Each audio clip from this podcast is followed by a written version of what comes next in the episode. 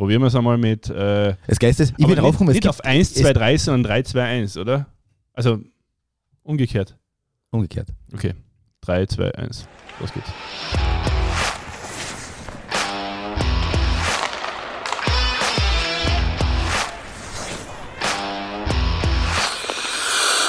Wow. Ähm, danke für den extrem emotionalen Einstieg. Ähm, Es ist Weihnachtszeit. Weihnachtszeit. Du hast, den, Friede und so. du hast den ugly Sweater ausgezogen. Friede ist ein gutes Stichwort. Jetzt haben wir Torleute quasi weggeausen und jetzt kommt man noch vor, dass halb Villach bei uns zu Gast ist. Äh, Cipro Haska Stimmt. und jetzt der nächste. Also in sechs Folgen haben wir zwei Villacher. Das ist für mich überproportional hoch, da müssen wir gegensteuern. Aber der, der heute da ist, der hat es auch verdient, muss man sagen. Ja, aber du schlagst dir da an die Lessing Light vor und die kommen halt alle aus Der vielleicht. ist von dir gekommen, das nimmt Stimmt. bitte Druck. Also ich schlag die Lessing Light vor. Äh, Ah, es hat einen Grund, warum, äh, dürfen wir sagen? ja, klar, darf man sagen. Es hat einen Grund, warum Marco Bebal heute bei uns zu Gast ist, und zwar die U20 Eishockey WM, die im November, äh, im November, im Ja. Dezember ansteht, kurz äh, vor Weihnachten beginnt oder beginnt die Reise nach Kanada und ja, dann wird es über die Weihnachtsfeiertage wird gespielt. Das Witzige bei der U20 Silvester. WM, glaube ich, das. Äh, Der Termin, Naja, der Termin ist, familienfeindlich. der ist wirklich Also für die Spieler und für die Trainer. hat aber Tradition. Ist jedes Jahr so und ist vor allem in Kanada, wo sie eben gespielt wird, eigentlich Fixpunkt im Eishockey-Kalender. Das, größte merkwürdige. Turnier, weißt du überhaupt, dass das das größte Turnier ist? Nein, das weiß, zweitgrößte, weiß ich nicht. das Danke, zweit- Martin. das zweitgrößte Turnier nach dem olympischen Eishockey-Turnier in der medialen Präsenz in Nordamerika. Witzig ist, bei uns in Österreich, vielleicht natürlich auch durch die Teilnahme des Teams, kleinerer Stellenwert ist bei uns, kommt bei uns irgendwie so vor, da ist Weihnachten immer für, für Chancenturnier in, wirklich, in, wirklich, in Wirklichkeit oder knapp nach Weihnachten, sagen wir es einmal so. Dabei ist es eigentlich die größte Bühne für Nachwuchsspieler und für die zukünftigen Stars. Das stimmt. Also da sind wirklich die Topstars, die zukünftigen Topstars auf dem, stehen da auf dem Eis und äh, die kann man da hautnah beobachten und vor allem die Eishallen in Nordamerika sind da wirklich, wirklich voll. Also die bersten fast. Und äh, das ist, Eishockey wird geboten, speziell äh, Spitzen-Eishockey wird geboten. Aber jetzt hören wir mal auf zum Reden und lassen wir mal unseren Gast zu Wort kommen, oder? Für was haben wir uns da? Genau, Marco, Servus. Hallo, grüß euch. Äh, Villacher Legende, muss man sagen. Wechsel nach Salzburg, jetzt mittlerweile ein U20-Nationalteamtrainer. Du hast einiges erlebt in deiner Eishockey-Karriere, einiges erlebt in deinem Leben, über das reden wir eh später noch einmal. Was ist das für ein Turnier? Wie ist die Bühne und vor allem, wie ist es jetzt, dort hinzufahren ähm, mit deinen Jungs und wirklich mit den Besten der Welt zu spielen? Und die wichtigste Frage, hast du deinen Glückspyjama schon eingepackt? Genau. Der Glückspyjama darf nicht fallen, der ist schon dabei. Ähm, Entschuldigung, jetzt muss ich, da- sorry, ich muss dich unterbrechen. Ja. Das ist ein Insider zwischen euch zwei oder was ist der Glückspyjama? ähm, damals, wo ich in Salzburg gespielt habe, äh, vor dem Spiel habe ich immer so ein Red bull leiberle angehabt beim Schlafen und den habe ich jetzt noch immer dabei. Und ja, und der Fieber und der Latusa, von dem werde ich aufgezogen. Das Leiberl ist jetzt schon 15 Jahre alt, aber er hat mir immer Glück gebracht in Salzburg und auch im Nationalteam, wo wir in Minsk aufgestiegen sein. Und der darf nicht fallen. Nein. Wenn er so lange haltet, wird eher Polyester sein, nichts Baumwolle oder schätze. okay, Entschuldigung, ich habe jetzt unterbrochen, aber wie ist es dort hinzufahren? Das, das, das stelle ich mir einfach geil vor, wenn du weißt, dort, das ist die Bühne für die, für die nächste Generation. Ja, ich meine, ich glaube, wir in Österreich, wir schaffen es alle 10 bis 15 Jahre, dass wir da mal dabei sein dürfen. Durch Corona bedingt sind wir heuer das zweite Jahr dabei. Und es ist trotzdem, glaube ich, ein einmaliges Erlebnis. Und so wie du sagst, wir spielen noch gegen die besten Spieler, gegen die nächsten Superstars. Da war Ovechkin dabei, Großby, wie die alle Kassen haben.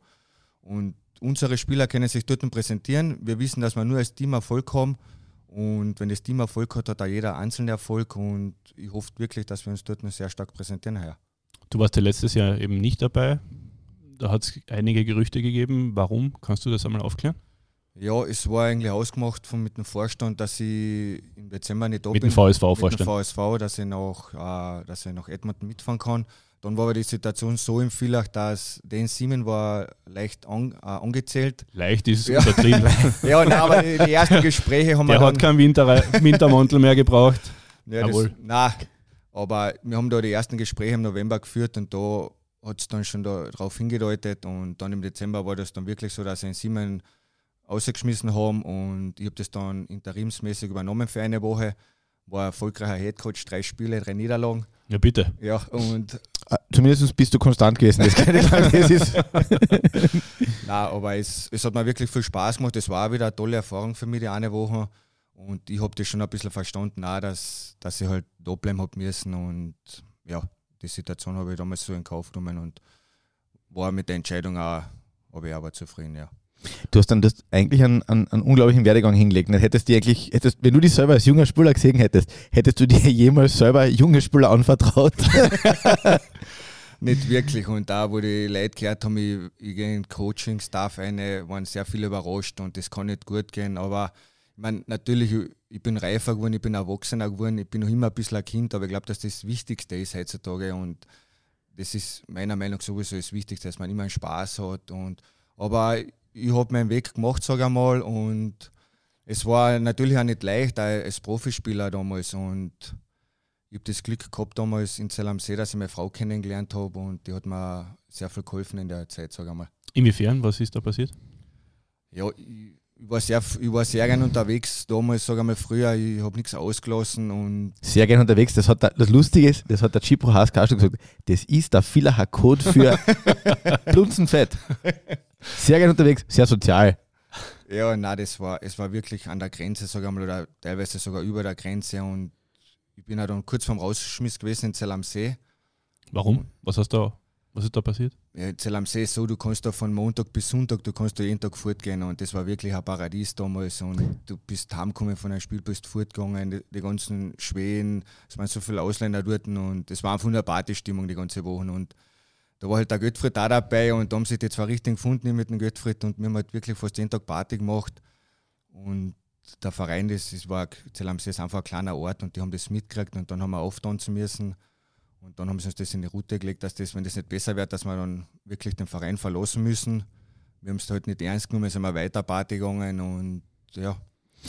Kommt da der Moment, wo es da irgendwann einen Schalter umlegt und sagst, so jetzt, jetzt stehst du eigentlich an der Weggabelung, links geht es mit deiner Karriere weiter und rechts ist es vorbei mit dir? Nein, leider überhaupt nicht. Ich war einfach da zu dumm oder naiv oder habe nicht nachgedacht, muss ich einmal sagen. Dann, wo ich meine Frau kennengelernt habe, im zweiten Jahr in Zell am See, dann habe ich ein bisschen andere Interessen gehabt und die hat mit mir dann sehr viel über das geredet und dann habe ich schon ein bisschen nachdenken angefangen und das hat mir wirklich geholfen, dann sage ich mal. Ja. Super. Und das war dann, du bist dann anschließend nach Salzburg, oder? Ich bin noch von Zell am See nach Villach gegangen, zwei Jahre. Da habe ich zwei sehr gute Saisonen und dann Greg Holz gehabt, der hat mir damals sehr viel geholfen, muss ich sagen. Und dann bin ich nach Salzburg gegangen und da habe ich dann eigentlich eine gute Karriere hingelegt. Und, aber es war nicht witzig, weil so wie in Zell am See, dann, wo ich nach Zell am See gekommen bin, habe ich einen Laktattest machen müssen. mit 60 Watt habe ich angefangen, dann bin ich auf 80 Watt auf, habe ein Laktat gehabt von 3,4. Das heißt, ich bin bei 80 Watt schon übersäuert. Dann habe ich ein Gespräch gehabt mit dem Vorstand und haben gesagt, ich meine, was ist mit dir los? Der Eismeister ist besser benannt wie du. und sie haben mir dann trotzdem die Chance gegeben und die habe ich dann auch genutzt. Und die Fitnesswerte waren in Salzburg dann besser? Nein, da habe ich dann Untersuchung gehabt beim Dr. Obertaler. Ehrlich ist er. Also, ehrlich ist er wirklich. Ja, nein, da habe ich dann Untersuchung gehabt beim Dr. Obertaler und nach der Untersuchung fragt er mich, ähm, hast du schon einen Vertrag unterschrieben bei uns in Salzburg? Und ich sage, ja, warum? Ja, hast du Glück gehabt, weil mit deinen Werten hätte ich gesagt, dass ich die nicht unterschreiben. Und aber ich habe mir dann wirklich äh, zusammengerissen, habe wirklich trainieren angefangen und habe, glaube ich, dann keine schlechte Karriere hinter mir. Ja. Du hast gerade den, den Greg Holst kurz erwähnt und es gibt, ich glaube, über Greg Holst gibt es nur zwei Meinungen. Äh, der, der Rest und die, die ihn absolut lieben, und äh, du hast selber gesagt, der Einfluss von einem Trainer kann in dem Fall unglaublich sein, um, um dir helfen, deine Karriere wieder zu beleben. Aber wir haben jetzt schon zwei Gesprächspartner da, die gesagt haben, dass der Greg Holst sensationell war. Es war Gibro Haska und ja. jetzt einer Marco Bewald. Absolut, ja. Na, und wir, er, er, arbeitet bei uns auch in vieler im Nachwuchs und die Energie und die Leidenschaft, was er mit am Eis bringt und die Kinder mitzirkt. Und das ist schon brutal und das fällt halt gewissen Trainern, das ist ganz wichtig. Die Energie, was er aufs Eis legt und auch seine Erfahrung, was er hat, und der hat mir damals wirklich sehr viel geholfen in meiner Karriere. Deine Karriere hat ja irgendwie abrupt geendet, 2015, oder? Es war schon davor irgendwie so äh, ja, hin und her beim VSV. Kriegt der Marco noch einen Vertrag oder bekommt er keinen? Was ist da eigentlich genau passiert? Warum bist du als nicht mehr zu gut befunden worden? Ähm, ein Jahr davor hätte ich schon keinen Vertrag mehr gekriegt. Da habe ich aber noch 40, 45 Punkte gemacht und dann hat sich auch der Grabner eingeschalten und gesagt, Michael Grabner, Michael Grabner, ja es kann nicht sein, dass ein Österreicher, was fast jedes Jahr 20 Tore macht, keinen Vertrag mehr kriegt. Und wenn das so ist, dann wird er einen Verein nicht mehr unterstützen. Ich habe dann äh, dank seiner Hilfe oder ohne seiner Hilfe, weiß ich nicht, auch dann noch ein Jahr Vertrag bekommen. War dann in der vierten Linie drinnen, wo ich ja kein Problem gehabt habe, dass ich mit den Jungen spiele. Und nach der Saison haben sie gesagt, ja, das war's für die. Es hat aber der Trainer gesagt, dass die Entscheidung ist vom Vorstand getroffen worden. Der Vorstand hat mir damals angerufen und hat gesagt, dass der Trainer die Entscheidung getroffen hat. Das war halt, es hat keiner richtig damals Eier gehabt, muss ich sagen. Und das war Vorstand war. Ja, das war ein anderer Vorstand. Das war, glaube ich, damals noch Giuseppe Mion Zeiten und okay. Vidic. Und ich, mein, ich habe auch kein Problem. Und Trainer war der Hanno Jerbenbe? Hanno Jerbenbe. Und wenn man einfach sagt, wir sind im Profibereich, es reicht nicht mehr, wir wollen mit dir nicht mehr planen, muss man das akzeptieren und so ist es. Aber einfach so hin und her und keiner trifft die Entscheidung, war ein bisschen ein komisches Gefühl damals, ja. Wie schlimm ist es eigentlich oder wie kann man sich das vorstellen, wenn man quasi sein ganzes Leben von Kind auf mit irgendwas verbringt und dann sagt dann eigentlich, Anna, jetzt bist weg. Was, was, was, was passiert da? Weil äh, jeder von uns geht normalerweise Schulen, macht vielleicht eine Ausbildung, fängt zum Arbeiten, das heißt, du hast verschiedene Abschnitte. Aber für die war Eishockey eigentlich dein Leben. Ja, nein, es war wirklich ein harter Schlag ins Gesicht und ich habe einen ganzen Sommer trainiert und ich habe eigentlich auch vorbereitet, dass ich noch weiter spielen werde. Und ich habe halt dann noch ein Angebot gehabt von Graz, aber ich wollte es mit der Familie nicht mehr. Ich war in Salzburg schon eine Zeit lang allein ohne Kinder und das wollte ich dann nicht noch mit der Familie antun. Und, aber es war, es war keine einfache Zeit und ich habe auch nicht gewusst, wie es weitergeht. Und, aber ich habe dann noch meinen Weg gefunden wieder. Wie ist es weitergegangen bei dir? Ähm, ich habe dann einmal weiter in der Kärntner Liga gespielt, Eishockey. Ich habe hab auch während, während ich Eishockey gespielt habe, nicht viel Gedanken gemacht. Beim großen ESC Steindorf. ja, aber es war unglaubliche Zeit, muss ich sagen. Ich meine, das meiste, was ich vermisst beim Eishockey, ist einfach das Zusammensitzen mit den mit die, äh, mit die Jungs, sage ich so einmal danach auf ein Bier. Das war in Steinhoff dann sowieso immer Pflicht, danach ein Bier trinken. Aber es war eine super Zeit in Steinhoff, es waren super Kollegen, wir haben Erfolg gehabt. Und da habe ich dann eine Ausbildung gemacht beim Samariterbund und bin jetzt seit zwei Jahren im Krankenhaus Villach. Ja. Du hast äh, dann irgendwann da wahrscheinlich gedacht, ganz vom Eishockey möchte ich nicht wegkommen, deswegen Spieler allein irgendwann sagst du wahrscheinlich reicht es da. Aber wie ist es dann dazu gekommen, dass du sagst, ich, ich mache den Trainer, ich werde Trainer, ich, ich, ich gebe noch mehr Zeit her um jetzt quasi vielleicht äh, anderen zu helfen oder Jungs zu helfen oder, oder das Herz dabei zu halten? Ja, das mit den, mit den Trainers dann kommen, dann haben sie mich gefragt, ob ich einmal aushelfen würde und mir hat das von Anfang an sehr gut gefallen, mit den Kindern zum Arbeiten. Einfach mehr Erfahrung weitergeben und einfach, wenn du siehst, wie sich Kinder entwickeln und was du da geleistet hast und das ist für mich das Schönste. Gerade im Nachwuchsbereich. Ich war früher bei der ersten dabei, da geht es um keine Entwicklung, das ist ganz was anderes, das ist wirklich Business, da geht es nur um Siege und deswegen habe ich mich entschieden, wieder zurück zum Gehen zum Nachwuchs. Und da siehst du einfach die Entwicklung, du kriegst das von den Kindern zurück und das ist umso schöner, muss ich sagen. Jetzt, wenn du deine eigene Karriere mit den Kindern heute vergleichst, mein, ich einen Zehnjährigen, der spielt selber Eishockey begeistert. Der G hat gesagt, heutzutage trainieren die Zehnjährigen mehr als er in seinem ganzen Leben. Was hat dich da verändert? Ah, das, das, das Off-Ice-Training und das, wie es bei uns sein, das Körperliche ist brutal, wie das geworden ist. Ich meine, bei uns die Burmen trainieren eine Stunde vorher, dann eine Stunde Eistraining, noch, noch eine Stunde, das sind teilweise drei bis vier Stunden am Tag dort, gehen nebenbei Schule und da muss man schon auch großen Respekt an die Jungs, was sie da leisten. Und wenn ich denke, bei uns damals Office hat es ja gar nicht gegeben, oder wo ich in die erste gekommen bin, ich meine, ich habe damals gehabt 65 Kilo, habe gespielt gegen Leute mit 100 Kilo. 65 ist übertrieben. es waren 63. Aber es war damals, es hat kein Office gegeben und es hat auch keiner was gesagt und ich war halt damals auch nicht so, dass ich von mir aus was extra gemacht habe. Und heutzutage, wenn du nichts extra trainierst und mehr trainierst wie der andere, wird es umso schwieriger, dass du Profi wirst. Aber du warst ja ähm, eines der Top-Talente in Österreich, hast dann oder bist dann kurzfristig nach Klagenfurt gewechselt, oder? Wie war die Zeit in Klagenfurt als Villacher?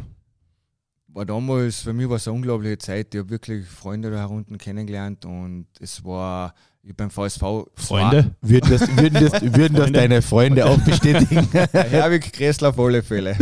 Mit dem Herwig haben wir eine super Zeit gehabt oder Tutor Seebacher, Benny Bittmann, das waren halt da, die was alle gerne ein Bierle Klagenfurter Legenden der Herrengasse, oder? Ja, na, aber weil ich bin nach Klangfurt gegangen, weil ich beim VSV zwei Jahre, weil ich bei der ersten dabei habe, jede Partie am Wechsel gekriegt und für die weitere Entwicklung war das halt nicht sinnvoll. Und dann bin ich nach Schelander gegangen zur zweiten Mannschaft. Oder die nach, nach, nach Schelander. Nach Schelander ist super. ich mein, oder, ja. Und wir haben auch da nicht viel gewonnen, aber es war für meine Entwicklung das Beste. Ich habe erste Linie gespielt mit dem Roland Schüren und dem Roland Kowalczyk zusammen und haben eine super Zeit gehabt in Klagenfurt und ja, die Zeit möchte ich nicht missen. Du, wenn du jetzt äh, anschaust, die Entwicklung, du hast ja gesagt, es wird ganz anders trainiert und so weiter. Wo stehen wir in Österreich, was unsere Arbeit angeht, was die Trainings angeht, was den, den Arbeitseifer angeht von, vom Nachwuchs? Man hat das Gefühl, wir spielen eine Zeit lang super mit, eigentlich international, und irgendwann versandet es. Warum? Ich meine, das Hauptproblem, das wissen wir eh schon und das, die letzten Jahre ist es einfach, wir haben zu wenig Kinder. Ich sehe das auch jetzt bei der Nationalteam-Auswahl. Wir haben eine Auswahl zwischen 50 und 70 Kinder und die, ich glaube, Kanada, die haben Tausende. Mhm. Und das ist bei uns das Gleiche. Ich sehe es jetzt bei mir in der U20, ich bin in der U20 in vieler teilweise 10 bis 12 Kinder. Und es muss jeder spielen, weil wir einfach sonst zu wenig Kinder haben, aber die Qualität fällt ein bisschen. Woher kommt das? Weil Eishockey war ja heute in Kärnten einmal der Ansatzsport. Ich meine, es hat, du hast Eishockey gespielt und ich sehe die gleiche, ich sehe die gleiche Entwicklung. Also das muss man fairerweise wirklich sagen. Es gibt entweder es, ist, es wird Eishockey zu teuer, das haben wir schon mal geredet, ganz mhm. am Anfang mit dem Bernd Brückler, der hat gesagt, Blödsinn, in Kanada zahlst du 2, 3, 4.000 äh, Dollar Finnland. oder Finnland, Entschuldigung, mhm. ähm, im Jahr.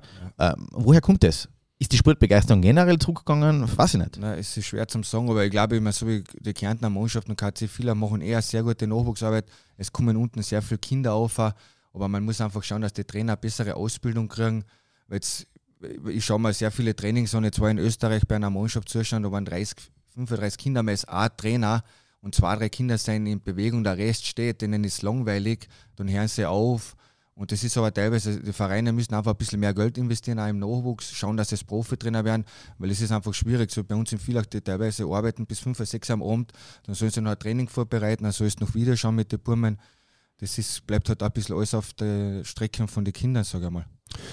Du hast das jetzt ähm, gut angesprochen, Profitrainer im Nachwuchs für Kinder, aber es ist ja auch, äh, dass Eishockey populärer wird, dass man das überhaupt äh, finanzieren kann, braucht man einfach eine, breitere Masse, die das Eishockey eine breitere Masse anspricht. Glaubst du, dass äh, zu wenig Österreich in der heimischen Liga steckt?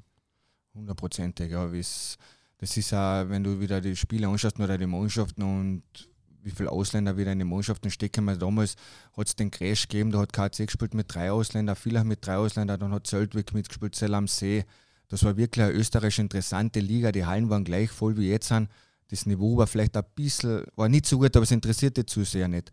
Die Österreicher können es entwickeln, die werden auch in, in jede Rolle gesteckt, sie spielen Powerplay, Unterzahl.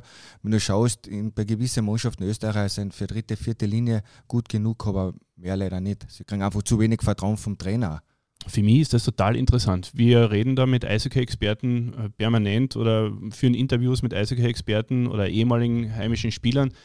Und das hört man von jedem einzelnen Spieler. Absolut. Würde, würde, es geht mir also komplett gleich. Ja, genau. Jeder einzelne Spieler sagt da, da, da sagt keiner, na, wir brauchen jetzt mehr Imports oder irgendwas. Jeder heimische Spieler sagt, ja, das Niveau sinkt auf kurze Frist, aber das wird sich, das wird keiner merken. Und das, was, was, was, was für mich das Traurige ist, in Kanada, in Schweden, in Finnland, in Amerika, in den führenden Eishockey-Nationen wird auf ehemalige Spieler gehört. Und bei uns ist das überhaupt nicht der Fall. Und die kann man nicht erklären, warum das so ist. Ich sage da, ich glaube, meine Erklärung ist, dass sich die Vereine, da hast du Vereinsführungen, teilweise, die wollen sich nichts einreden lassen, die, die, die sitzen gemütlich auf ihre Sitze drauf und, und verteilen irgendwelche Posten untereinander. Ich glaube, das ist sicher ein Grund, unter Anführungszeichen. Ähm, und ich glaube, generell der Stellenwert, den man früher sogenannten Legenden beigemessen hat oder erfahrenen Spieler, die werden, in, die werden in, in Kanada zelebriert oder in Amerika genau. oder dort werden irgendwelche Banner aufs Hallendach genau. gezogen, die werden begrüßt, wenn sie bei der Halle eingehen, das sind, das sind Eisheilige in Wirklichkeit. Ja. Das ist bei uns, ich meine, das sagen wir uns ganz ehrlich, teilweise auch die Kärntner Vereine, da hat es Jahre gegeben oder sogar Jahrzehnte gegeben, wenn er irgendein Ex-Star, der, der hunderte Partien gespielt hat und, und der Mannschaft was abgeliefert hat, der sind immer gescheit begrüßt, wenn man bei der Eishalle einer gekommen ist. Das muss man auch sagen. Ja. Stimmt. Vielleicht noch was ganz anderes, ja. und das ist ein bisschen eine Gegenthese zu dem, was du gesagt hast. Bei uns ist aber allerdings auch so, dass junge Spieler, wenn sie gut werden, sind sie sofort weg. Früher, ein Michi Grabner, der hat bis in die erste Aufe gespielt in mhm. Wirklichkeit. Mhm. Adago Koch hat bis in die erste Aufe gespielt. Heutzutage ist es so, so auf die Art, wenn du wirklich gut werden willst oder international irgendwo werden willst, mit 14 musst du nach Schweden, nach Finnland, in die Schweiz. Ja, weil die Liga nicht mehr so gut ist und weil die Mannschaften nicht mehr so gut sind, oder? Ja, ist die Liga echt so viel schlechter geworden? Nee, ich glaube einmal so, dass es nicht mehr so viele äh, gute Imports bei uns in der Liga gibt. Erinnere dich zurück, Marco, an der Zeit in Salzburg, mit welchen Leuten du damals zusammengespielt hast. Und da hat es wirklich Kapazunda gegeben, die da eingeritten sind. Matthias Tratnik zum Beispiel. Wer war denn der Scherz. beste Spieler, mit dem du zusammen, beste Liga, mit dem du zusammengespielt hast? Ah, Spieler oder Linie? Oder? Spieler. Spieler, ah ja, das war für mich der Eric Ryan, mit dem ich in Villach zusammengespielt habe.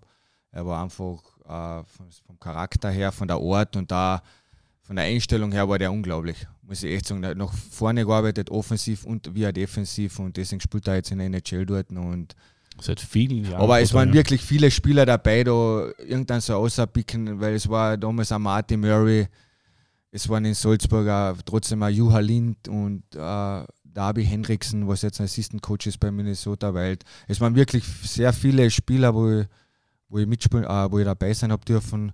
Und das ist ja, so wie du sagst, die, die richtigen Spieler, so die Charakterspieler, so wie Bobby Ryan, Todd Ellig oder der Matthias Tratnik. Wegen so einen Spieler kommen nicht die Leute in die Halle und die gehen mir in der Liga halt auch ab. Ich meine, ich gehe da auf für Villach, also ist ja wurscht, bei welcher Mannschaft dass ich schaue, da sind irgendeine Ausländer drinnen, aber es sticht keiner außer, wo ich sage, wegen, wegen denen geht Eishockey zu schauen. Und Villach war damals immer bekannt für seine Ausländer und das haben wir halt auch nicht mehr, aber was ich sagen will, so wie, so wie ein Kasper oder was, oder damals ein Koch oder ein Michi Grabner, die sind mit 15, 16 in die erste eingebaut worden. Ja. Und das Vertrauen, das kriegt ja keiner mehr. Ich weiß nicht, ob der Marco Kasper bei uns in Österreich bei einem Verein die Chance gekriegt hat. Nein, der ist noch nicht so weit, sag Mhm. mal. Das höre ich bei uns oder das höre ich in Österreich immer, der ist noch nicht so weit. Sagt er selber. Ja. Aber in, in Schweden spielt er. Natürlich ist der Spieler noch nicht so weit, aber ich muss ihn für den nächsten Schritt aufbauen und ihm das Vertrauen geben. Und bei uns, wenn ein Spieler, ein junger Spieler in der ersten einen Fehler macht, ja, dann sitzt er. Ja, aber wenn ich da einen Ausländer zuschaue, was 20 Fehler macht pro Partie, ist gar nichts. Das glaub- du hast, das mich, du hast das- mich jetzt falsch verstanden. Also der sagt auch selber, dass er wahrscheinlich in, in, in Österreich nicht diese, dieses Vertrauen bekommen hätte, das Ja, er in Schweden okay. kriegt. Ich glaube, das merkt man jetzt halt zum Beispiel ähm, äh, in der NHL, wo, wo Amore Zeider in, in Detroit, ich meine, der Bursche ist 20 Jahre alt und spielt jetzt in allem. Ober, äh, Powerplay, Unterzahl, Ober, Ober, spielt auch in der Overtime. Ja, in Auch in der auch in der Overtime. Ja. Ich der, der Bursche ist 20 Jahre alt und da merkt man einfach, die, die hauen sich auf sowas drauf, wenn, wenn einer sich super entwickelt oder, oder man merkt, der, der Moment ist günstig, dann haut man den eine. Ja, ist eine, ist eine interessante Entwicklung, warum gerade das in Österreich nicht passiert und äh, in anderen Ligen schon. Gehen wir mal kurz zurück zur WM. Das war ein der Aufhänger, warum du unter Anführungszeichen da bist. Was war super, dass wir ja natürlich über, das, Das über den Rest geredet haben. ja. Was ist das Ziel bei der WM? Was kann man als Österreicher, Österreicher sind ja einmal so, wir fahren hin, um zu verlieren. Das ist so ein bisschen der, der generelle Ansatz immer im Sport in Österreich. So auf die Art, dann haben wir schon wenigstens vorher gesagt, wir haben eh keine Chance gehabt. Ja, aber, Aber, eigentlich müsste man hinfahren und sagen, so jetzt sagen wir es mal auf der großen Bühne. aber Stefan, da sind Mannschaften dabei, Kanada, Finnland, Tschechien und Deutschland, wo man sagt, ja, vielleicht hat man da eine Chance, aber Deutschland ist auch weit weg. Aber das oder? fehlt uns, Öst, das, uns Österreichern fehlt ein bisschen dieses, heuer fahren wir mal um und treten in den Hintern. Das haben sich die Deutschen bei, der, bei Olympia gedacht. Ich sag, ich meine, wir haben sicher die Einstellung, dass wir da rumfahren und wirklich uns Österreich so gut wie möglich präsentieren. Aber wenn man letztes Jahr gesehen hat, wenn wir gespielt haben gegen Schweden, wir haben einen ersten Torschuss gehabt im zweiten Drittel von der roten Linie. Das heißt, wir sind nur in der eigenen Okay, Zone. nehmen wir alles zurück. Nein, das ist wirklich wie ein anderer Sportart hat das teilweise aus- ausgeschaut. Aber ich glaube trotzdem, wir haben sehr gute Chancen heuer und die ersten drei Spiele, so wie Schweden, äh, Kanada, Finnland und Tschechien, das ist wirklich ganz eine andere Liga. Aber wir müssen einfach mutig spielen, wir müssen, wir dürfen Respekt schon, aber nicht zu viel Respekt. Wir müssen aggressiv spielen, grantig spielen und wirklich sagen, dass wir in Österreich Eishockey spielen können. Und den so einen Nationalstolz, was wir leider in Österreich wenige haben, den müssen wir wieder irgendwie so eine Kultur einbringen, dass wirklich, ich fahre gerne ins Nationalteam, ich präsentiere gerne mein Land und das fängt aber schon bei den Kindern im Nachwuchs an und das müssen wir irgendwie einbringen, weil wenn ich die Slowenien anschaue, wenn die im Nationalteam sind, die zerreißen sich Die werden ihr 5 Land. cm größer in Wirklichkeit. Ja, es ist brutal. Oder wenn ich jetzt eine Leiber anschaue in der Liga, ich habe sie leider noch nie gesehen, aber die spielen, glaube ich, mit drei, vier Ausländern. Der Rest sind junge slowenische Spieler oder ältere Spieler, die verdienen keine Ahnung, was die verdienen. Aber der, der reißt sich den Arsch jedes Mal auf. Aber sind vielleicht die jungen Österreicher zu sehr verwöhnt oder wie kann man sich das erklären? Ich, verwöhnt, ich weiß es nicht, aber ja, es, Also- vielleicht geht es uns einfach zu gut da. Das Ja. kann schon sein. Und der Slowenien, der will weg, der will raus aus Bled oder Triglav für die ganzen Städte da heißen. Einmal. Jesenice, aus, aus dem Tal, aus dem Schlurf, wie wir sagen. Schlurf wollte er sagen, genau. Aber, Aber- zurück, Entschuldigung, Ja. also, aber so wie gegen Deutschland, da rennen man schon Chancen aus. Und ich sag, mit, ein, mit einer guten Tormänner- äh, Torhüterleistung und natürlich auch Glück dazu, können wir die Deutschen auf alle Fälle schlagen. Wie hast du deinen Kader zusammengestellt? Weil es sind ja heuer Spieler dabei, die letztes Jahr nicht dabei waren, beziehungsweise letztes Jahr Spieler dabei gewesen, die heuer nicht dabei sind. Wie bist du, wie hast du deinen Kader zusammengebaut? Äh, Das Wichtigste für uns ist, für unser Trainerteam ist äh, der Charakter vom Spieler. Äh, Wie ist seine Einstellung, Körpersprache, akzeptiert er die Rolle, wenn er dort ist, wenn er vielleicht in seinem Heimatverein spielt, der Powerplay, im Nationalteam wird das nicht so sein. Aber der Charakter ist für mich ganz wichtig, weil wir haben sehr viel Talent. Wir wissen, wir, wir werden sehr viel in der eigenen Zone spielen und das ist für mich Charakter. Das heißt, wirklich hart arbeiten, gewollt sein, Schüsse zum Blocken. Das war mal sehr wichtig für uns. Und dann auch Eisläuferisch. Das ist ganz anderes Niveau dort. Haben wir wirklich geschaut, dass wir eisläuferisch mithalten können und natürlich eine gute Größe kriegen, dass wir auch im Vorcheck präsent sein, dass wir giftig sein und da unsere Zweikämpfe gewinnen. Und so haben wir die Mannschaft heuer zusammengestellt. Jetzt hast du im Kader einige, die, also einige Spieler, die schon in Kanada spielen. Ist das dann so, dass die, die quasi mm, vor Ort sind und zum, zum Kader zukommen, dass man sich ein bisschen auf die verlässt? Die kennen das vielleicht so bei anderen Mannschaften, nein, da kommen jetzt dann zwei, drei NHL-Spieler bei Nationalmannschaften, die sollen es richten. Denn das? Ja, das kann schon sein, dass das in den Köpfen drinnen ist, aber das wird sicher angesprochen, dass wir wirklich nur als Team haben und das ist auch der Spieler in der vierten Linie, was vielleicht nur drei Minuten Eiszeit hat, genauso wichtig, der was in der ersten Linie zuständig ist und was Powerplay spielt und da die Tore machen sollte. Jetzt hast du früher den Greg Holst, wir müssen ihn kurz ansprechen, angesprochen. Wie bist du selber als Trainer? Jetzt, du hast so eine illustre Karriere, du hast selber wie gesagt, in Wirklichkeit warst du der volle Rotzpippen, die ganz gern äh, fortgegangen ist. Rotzpippen? Ja, wohl, war er schon. Ja, also, Marco Pepe. Er hatte es faustig hinter den Ohren. Ja, Rotzpippen, sagt man kennen. Ja. Ja, egal. Aber Rotzpippen ist ein bisschen negativ. Aber Nein, überhaupt nicht. Nein, das sind, ich, ich, ich finde den Begriff gar nicht negativ besetzt. Schau, er wird rot. Ja, er, aber er wird sympathisch rot. aber dann hat dann hat's den dann hat es diese Änderung in dein Leben gegeben. Ähm, in Wirklichkeit ist das ein interessanter Lebensweg, ein sehr positiver Lebensweg. Wie bist du als Trainer und was, was, was hast du aus deiner eigenen Karriere dort mit hingenommen? Uh, für mich ist wichtig die Kommunikation mit den Burmen. Sie wissen, sie kennen jederzeit. Schau, jetzt wird er komplett seriös. Ja, voll, gell? Von der, Rotzpippen, von der Rotzpippen wollte er sich voll umgestellt, distanziert von sich selber. Na, sie wissen, sie können jederzeit zu mir kommen und das ist mir ganz wichtig, auch wenn sie private Probleme haben. Ein paar nehmen es an, ein paar nicht so. Uh, was für mich einfach das Wichtigste ist, harte und ehrliche Arbeit. Und das ist das Um und Auf und dass alle fair behandelt werden und jeder seine Chance kriegt das ist eigentlich meine Philosophie, muss ich sagen. Ja. Jetzt muss man ansagen, die ganzen, der ganze Trainerstab des U20-Nationalteams, das sind ehemalige Spieler. Also das widerlegt unsere Theorie zumindest ein bisschen, dass die nicht eingesetzt werden. Ihr seid alle selber Spieler gewesen, die in Österreich gespielt haben. Wie, wie gut oder wie sind die Aufgaben bei euch verteilt? Ähm, der Philipp äh, Pinter ist auch dabei, der Assistant Coach und er ist zuständig fürs Powerplay und für die Verteidiger.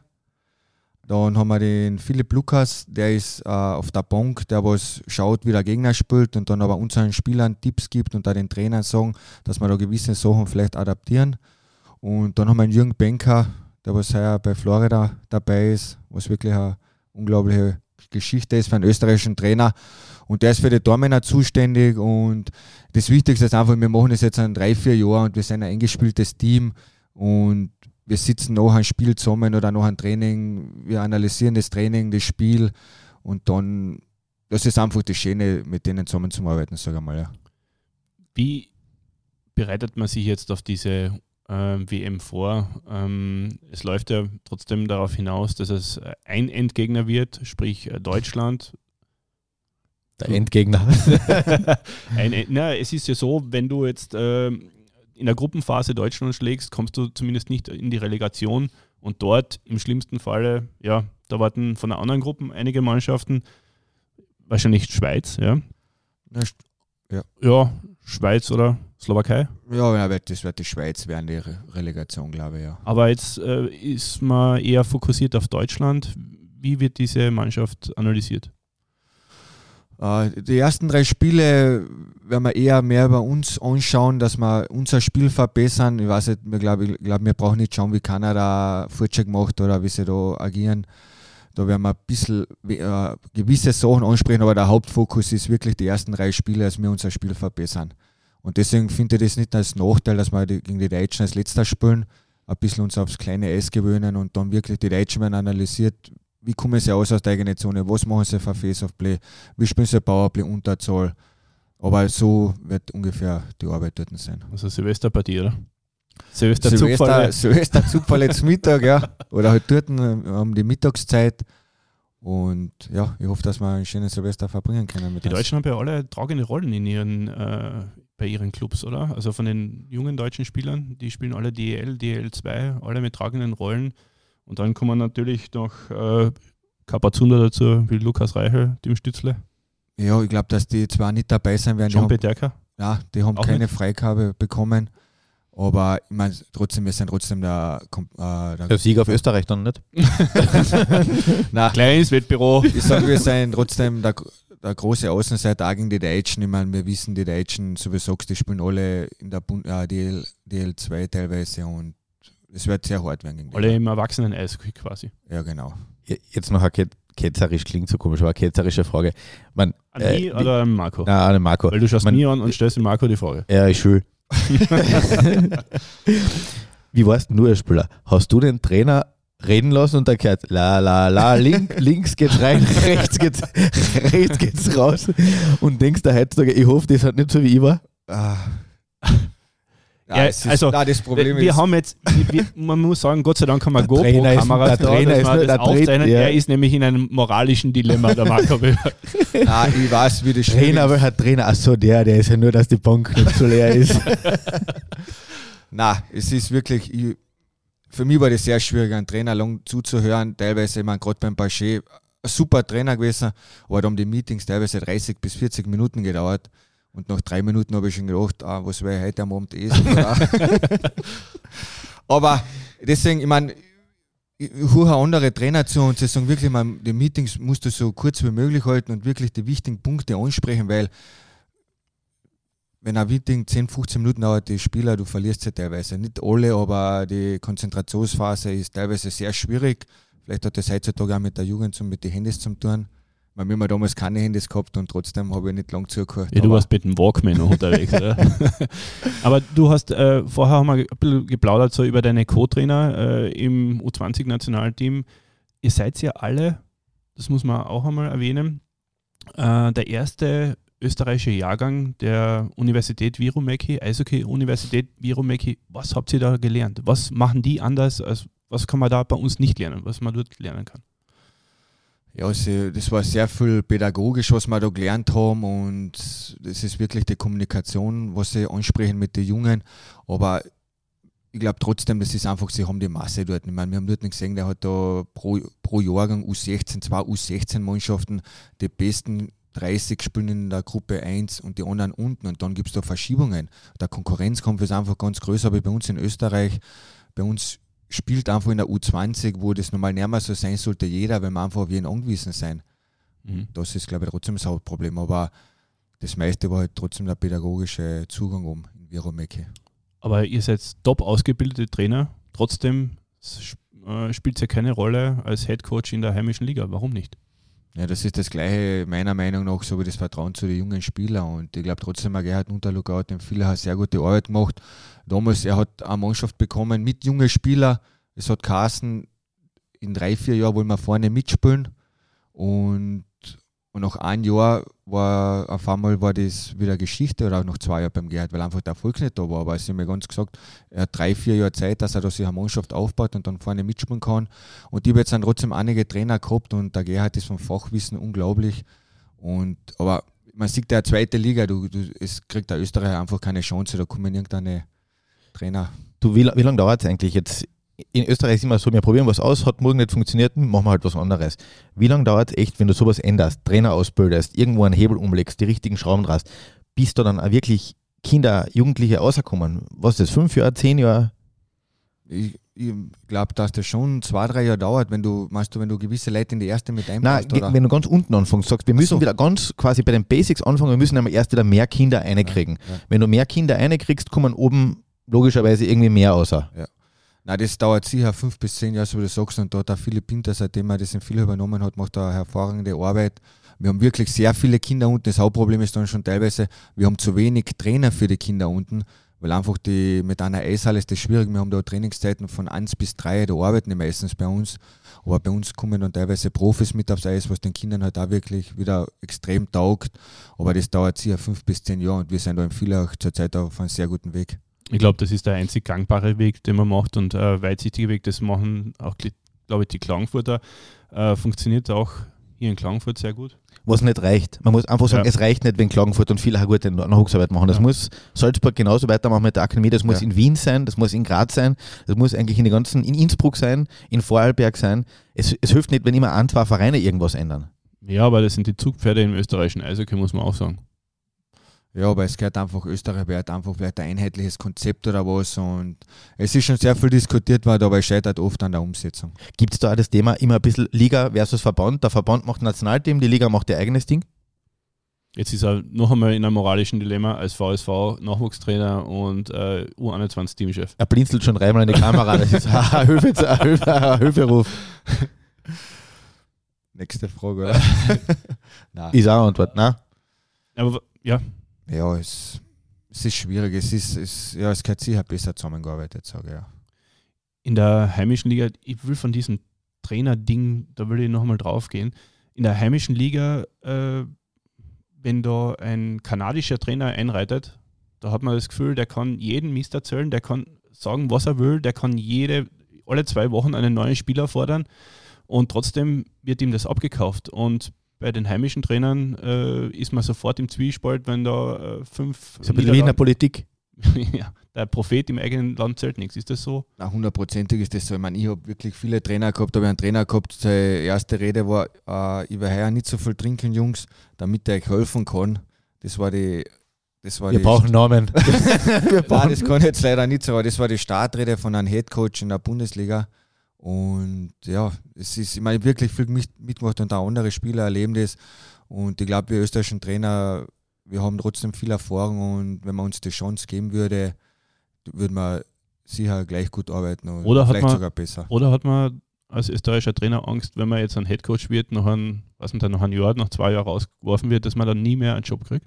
Das ist natürlich die andere Geschichte. Auch viele wollen den Schritt gar nicht wagen, weil sie wissen, wenn ich einmal in Österreich eine Chance bekomme und der Erfolg nicht, ist nicht da, dann wird es schwer sein, in einer Top-Liga als österreichischer Trainer unterzukommen. Kannst du vielleicht gehen nach Italien, Slowenien in so eine erste, zweite Liga, aber in einer Top-Liga als österreichischer Trainer hast du meiner Meinung nach, wirst du keine Chance kriegen. Aber es gibt ja Gott sei Dank österreichische Trainer im Ausland, wie Harry Lange, der bei Bad Nauheim jetzt Tabellenführer Alex in der Melitzer? DL2. Alexander Melitzer bei SCL Tigers in der Schweiz und Mario Kogler. Ja. Mhm. Na, Gott sei Dank gibt es da gewisse Ausnahmen und die machen alle eine super Arbeit und das sieht man, wenn dann der Erfolg da ist, das, das, äh, das berührt dann wirklich, wenn die österreichischen Trainer äh, in andere Länder Erfolg haben. Würdest du einen, Entschuldigung, Entschuldigung, nein, ich hab den, magst du? Entschuldigung, Ja, sag du. würdest du einen österreichischen oder würdest du einen Trainerjob in Österreich annehmen als Headcoach eines äh, Eisvereines? ICE-Vereines. Ja, ich sag äh, natürlich im, müsste ich trotzdem noch ein bisschen. Äh, Die Marie muss passen. na, das ist, na, das ist natürlich ist das auch wichtig, aber trotzdem, du musst das Ohne Zun, da gibt's. Aber Ohne glaube, Moos nichts los. ich glaube, wenn es ein österreichisches Trainerteam einmal geben würde, wo es wirklich super arbeit, zusammenarbeitest, würde das mich sicher reizen und wäre ja sicher eine tolle Aufgabe einmal. Ja. Wäre das in Villach ein Thema? Was glaubst du? Ich glaube auf alle Fälle schon, dass da vielleicht sich einmal was ändern wird. Und ich meine, sie haben jetzt mit dem Rob Daumann einen sehr guten Trainer und trotzdem, ich muss trotzdem noch Erfahrung sammeln und vielleicht ergibt sich die Chance einmal, ja. Wenn man über Villach redet, dann muss man natürlich auch die Schwarzbar erwähnen. Was gibt es die überhaupt noch? Marco, erzähl uns. Boah, ich kann es da gar nicht sagen, ob's, aus der ich gehe da immer live vorbei. Die was? Die Schwarzbar. Schwarzbar. Was Ja. ist die Schwarzbar? Ja, als Klangfurter weißt du das natürlich nicht. Ja.